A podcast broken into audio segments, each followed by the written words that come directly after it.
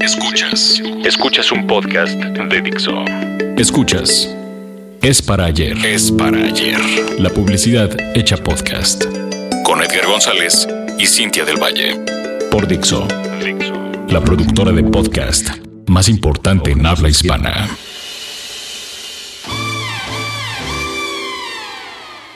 Hola amigos de Es para ayer, pues ya tenía tiempo que eh, no teníamos un, programa con invitado. Eh, hoy tengo el gusto de presentar a Eric de Kerpel, que eh, es socio fundador y VP creativo en la agencia Épica.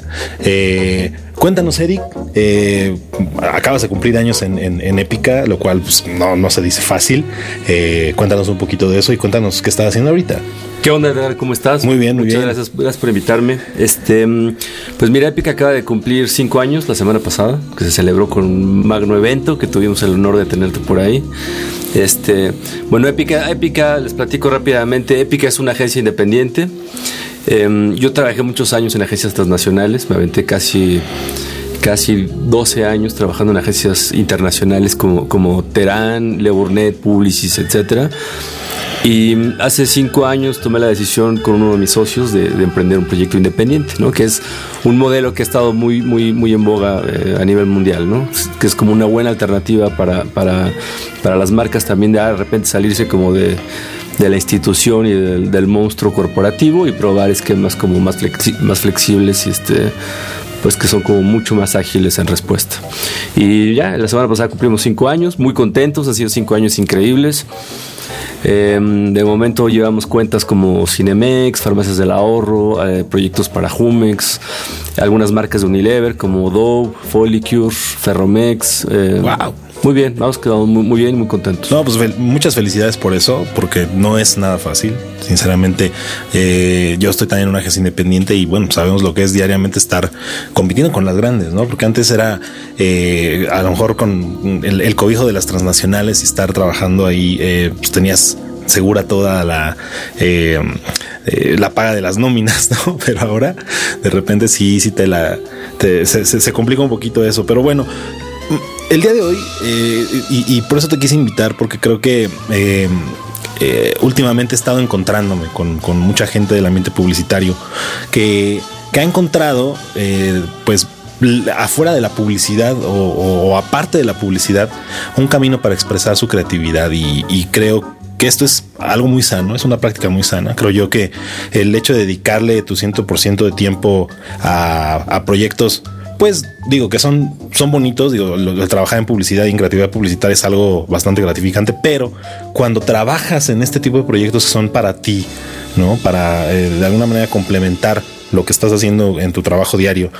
Y, y, y, se, y, te encuentras con esta oportunidad, ¿no? Eh, digo, he encontrado muchos que son, eh, por un lado, ilustradores, algunos son artistas, músicos, algunos músicos me he encontrado varios, pero en el caso particular, eh, aquí, y, me encuentro con un libro, un libro que que, que, que, by the way, digo, es un libro eh, que cuenta la historia, ¿no? Que cuenta la historia de, de una agencia eh, ficticia y de un director eh, creativo ya, pues, como más o menos que, como de, como de tu edad o como de un poco más, más grande, o menos, un, un poquito más, más, ¿no? Ya es, ya es grande.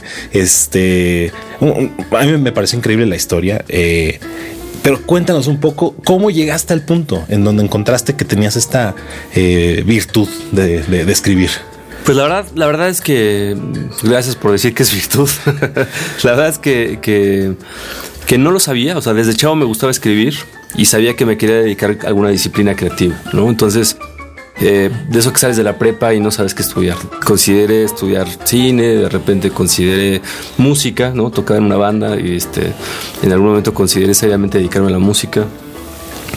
Consideré muy vagamente literatura y al final me incliné por publicidad, porque me gusta, ¿no?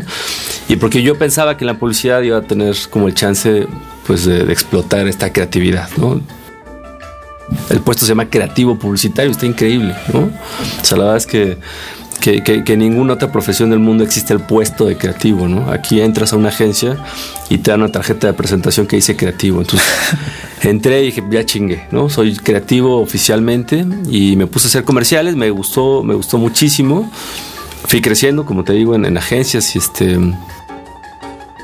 Sin embargo, sin embargo eh, cada vez entre más tiempo pasaba en la publicidad, me, fui dando cuenta que, que, la creación en publicitaria es una creación en colectivo, ¿no? Participan muchas mentes para sacar un, anuncio de prensa, ¿no? Hay mucha gente involucrada en, en, una prensa, ¿no? Ya no se diga en una campaña, este, en activaciones, en, un lanzamiento de una marca, ¿no? Hay, muchísima gente que se involucra este, en, en la publicidad peloteas creativamente con tu dupla, con el equipo, le presentas a tu jefe, tu jefe a su jefe, al director de la agencia, ¿no? Al regional, al cliente, el cliente a su jefe, ¿no? Tienes que quedar bien con muchísima gente. Todo el mundo le mete, todo el mundo le mete su cuchara, el director del comercial, el productor, el cinefotógrafo, ¿no? Y está padre, pero, pero de repente a mí me empezó a hacer falta como, como, bueno, me gustaría a mí intentar ver qué tan capaz soy de, de hacer algo creativo por mí solo, ¿no? Sin que nadie se meta. Y mm, bueno, y esto va por un lado por otro lado, justamente trabajando en publicidad una vez en una de estas agencias grandes, que no voy a, no voy a precisar cuál fue, recibimos una llamada de unos tipos de Sinaloa que tenían una distribuidora de llantas en Sinaloa, ¿no? De estas distribuidoras Goodyear, ¿no? O sea, ni siquiera son dueños de la marca, es nada más pues, compraron el changarro y se dedican a alinear y a balancear, ¿no? Y hablaron a la agencia porque querían una campaña. Les dijimos, no, pues nosotros somos una agencia transnacional que manejamos marcas grandes y presupuestos millonarios, ¿no? Dijeron, no nos importa, queremos una campaña, tenemos el dinero, vamos a hacerla, ¿no? Entonces, pues la agencia reaccionó como un poco de sacón de onda diciendo, está muy raro, ¿no? La verdad es que, que, un negocio local tenga un presupuesto para llamarle una agencia de este tamaño, pues está muy raro, ¿no? Entonces, se les dio las gracias, así en buena onda. Este, no somos la agencia para ustedes, gracias por considerarnos, estamos tapados de trabajo, suerte, ¿no? Y ahí se acabó el tema, pero, pero a mí me empezó a dar vueltas la cabeza, ¿no? ¿Quiénes serían estos tipos? Seguramente era este, dinero mal habido y era un tema de lavado, o este, quién sabe. Y ahí se me sembró la semillita. Luego, digo, llegué como, como este choro de quiero ver de qué soy capaz. Y un día me senté en mi casa y dije, voy a ponerme a escribir un libro. Que digo, les cuento, tú ya lo leíste, pero la gente que nos está escuchando este, probablemente no sabe de qué va. El libro, la premisa es muy simple y trata de que mm, el principal cártel de drogas del país busca la mejor agencia de publicidad en México para pedirles una campaña que mejore su imagen. Y este, básicamente es la premisa del libro. Es narrada a través de la voz de, André Gablik, un tipo que le dicen el ruso. El ruso.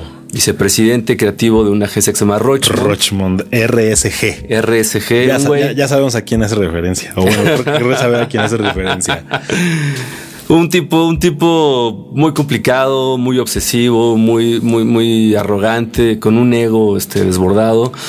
Un tipo que está inspirado en muchos personajes reales que conozco de la publicidad. No en uno en particular, sino tiene un poquito de todos. Probablemente tiene un poquito de mí también. Yo, yo, yo incluso hasta de Don Draper. Eh, hay unos puntos donde de repente se le encuentro paralelismos, ¿no? Digo, es obvio, ¿no? Digo, dedicándonos, no sé. por ejemplo, en esta escena del brief. ¿no? Del brief de las hamburguesas. Claro. ¿No? Cuando viene esta chica que dice, no, yo soy vegana y yo no me, yo no me atrevo le dice, mira, mira, mira mi chava, ¿no? Algo así le dice. aquí, aquí, dice. este, este no es un trabajo de principios, ¿no? Wow, así, pum, y, acto seguido se regresa a sentar, ¿no? se regresa a su lugar. Entonces, hay ese tipo de detalles, ¿no? Me gustan mucho. Eh, obviamente, visto desde el punto de vista que yo he, pasado también como, por todo eso, ¿no? Pero bueno, discúlpame. No, no, no. Y sí, el tipo es un tipo que está inspirado. Todos los personajes están inspirados en gente real que he conocido a lo largo de la carrera. Em, las situaciones que suceden dentro de la agencia pues son muy parecidas a lo que sucede en la, vida real de las agencias. Y pues este es un tipo que ve el proyecto como el proyecto más emocionante que, que, se, ha enfrentado y decide abordarlo con todo. Y este, se empieza a enredar la historia. Y bueno, lo empecé a escribir, lo, lo acabé sin, sin, ninguna intención de que sucediera nada con el libro, más que decir ya acabé el libro, pude hacer un libro. Y lo empecé como a correr con algunos amigos eh, del medio que lo leían y me decían, güey, está increíble, tienes que hacer algo, públicalo, este, autopublicalo, ¿no? Métele una lana y este, saca unos ejemplares. Y me prendió me puse a buscar en internet este, emails de editoriales sin conocer a nadie del, medio editorial ni tener puta idea cómo son los manejos en las editoriales. Y lo mandé, lo mandé por mail y a ver qué pasaba. Y me fue muy bien, me hablaron me hablaron de, de, Santillana, que es una editorial muy grande. Em, para decirme que les gustó el libro y que lo querían publicar. Al poco tiempo los compró Penguin Random House, que es la, editorial más grande del mundo. claro. ahorita es el monstruo editorial más grande. Y me firmaron el contrato y ya salió. El, libro salió en, en marzo, ya tiene tres meses. Sí, ya tiene. Y, vaya, digo, yo conozco mucha gente que, lo ha leído. Yo conozco mucha gente del medio y no del medio. Es que ha sido, ha sido simpático porque muchos de los que ya lo leímos lo hemos recomendado a gente que no tiene nada que ver.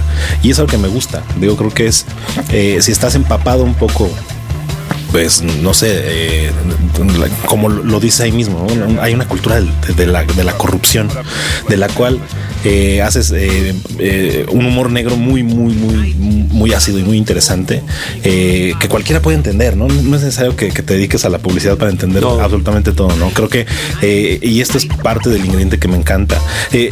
Yo, yo, tengo una, una pregunta, particularmente, aquí la traigo escrita, y es, el hecho de que, por ejemplo, que, la historia narre este trato con el crimen organizado, ¿no?